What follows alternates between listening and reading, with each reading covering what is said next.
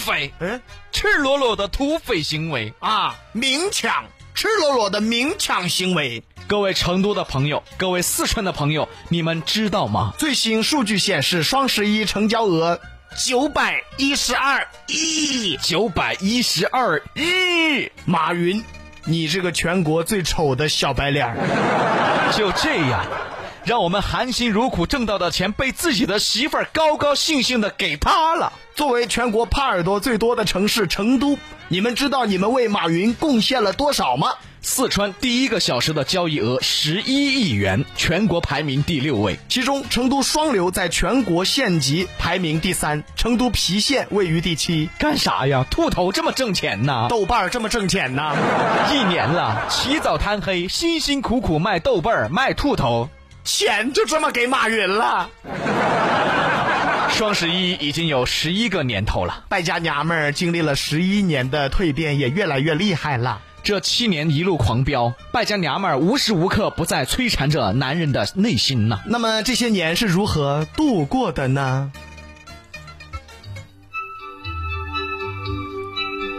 这七年，时而下雨，时而刮风，时而下冰雹。不是，你先这等会儿，七怎么年天气预报啊？这是啊，你放这音乐是啥？啊，对不起，换一首，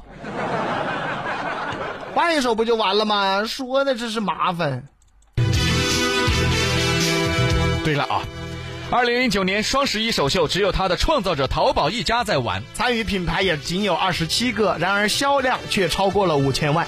这个时候的男人和女人都是一个态度，哎，快点降价了，吃七头哦！重点是在七头上。可是，二零一零年双十一已经显示它的魅力，参与店铺达到了七百一十一，销售额达到了九点三六亿。这一年呢，“淘品牌”一词儿开始大热了。还是在这一年，由于双十一订单的剧增，出现了物流爆仓等问题。这一年，男人和女人的态度是，瓜娃子居然爆仓了，你做毛线？重点在物流的爆仓上了。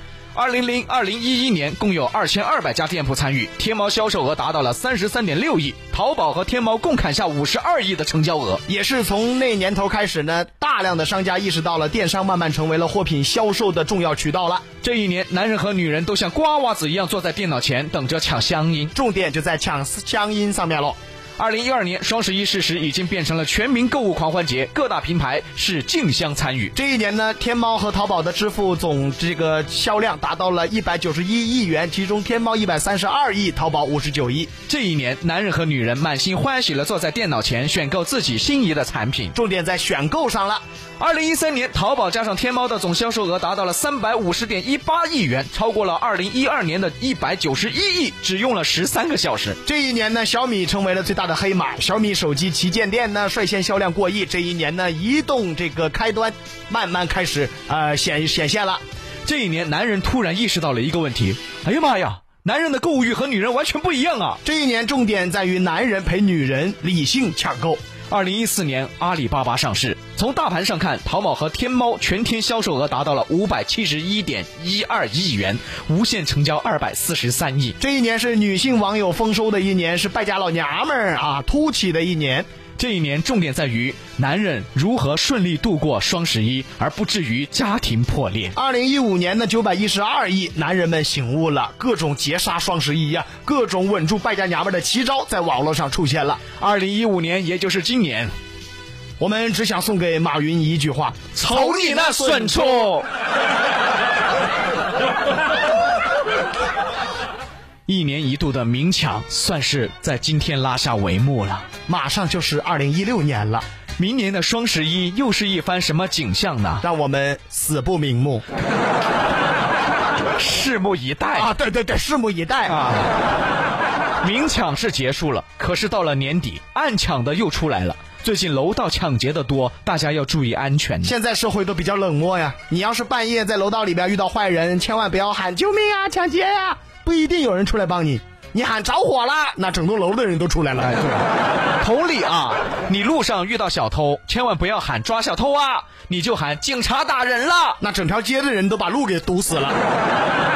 所以啊，不管做什么事情，一定要讲究对策。你比如说昨天，除了双十一就是光棍节呀、在古代完全可以用决斗的方式去争夺一个女孩，可现在毕竟是现代嘛，啊你说为了一个女孩要找人决斗，别人肯定会说你是个老瓜娃子。可是呢，昨天在南京街头就发生了这样一幕。呃，在昨天下午的十三点过，南京一九一二广场，两个男的为了争抢一个女朋友决斗啊，大打出手。一旁的女子一边哭泣一边劝架啊，一边哭泣， 不要哭泣，见人会笑， 就拉不住俩人啊啊哎呀，就赶紧拨打电话求援了。喂，警察叔叔，这跟前有两个男的打架啊，哎 等一会儿， 等一会儿，等一会儿，咋了？就这口条，还有人为他打架？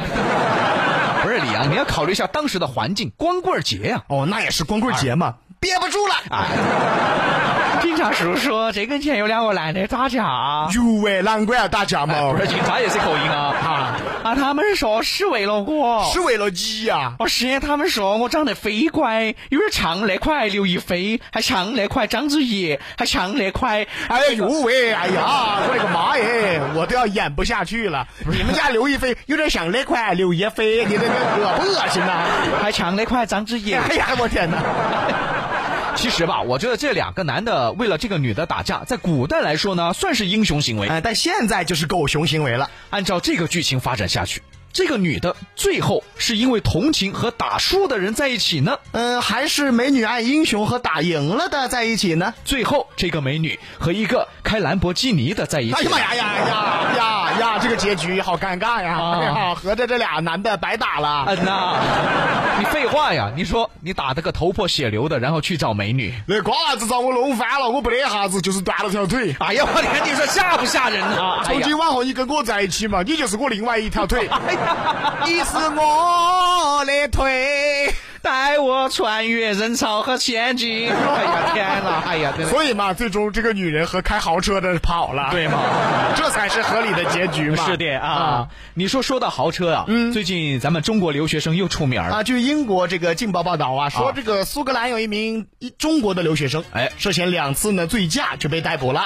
法院判他停牌三年，并没收了他的玛莎拉蒂超级跑车。真的，李阳，我说句心里话，嗯，我真的希望这些中国留学生能在外面给咱们中国人长点儿脸吧。就是能不能有点正面新闻传回国内啊？对，这只是其中一层意思。还有啥意思啊？我说的丢脸是啊，玛莎拉蒂这种车也好意思开出门啊？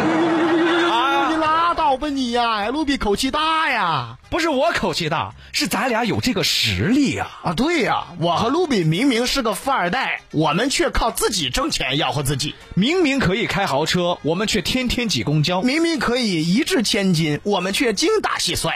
其实吧，嗯，这就是我们和明明的区别。多么匆匆匆的领悟。明明是谁呀、你给我站出来！ 说这个事儿我就气呢，你说我咋就不是富二代呢？你这个事情就要问一下你爸了噻。我咋没聊啊？那天我问我爸啊我就说爸呀，啊？爸呀啊你答应啥呀？你答应？我不是配合你演吗？我说爸呀，哎哎，怎么更大声了？配合你演呐。啊，如果你年轻那会儿，你说多吃点苦，是不是？我现在可能就是富二代、官二代了。啊，你现在吃点苦，你儿子就是富二代、官二代了呀那。我凭什么让我吃苦，让我那小兔崽子享福啊？儿子呀，哎啊我当时也是这么想的呀。哎，你拉倒吧你！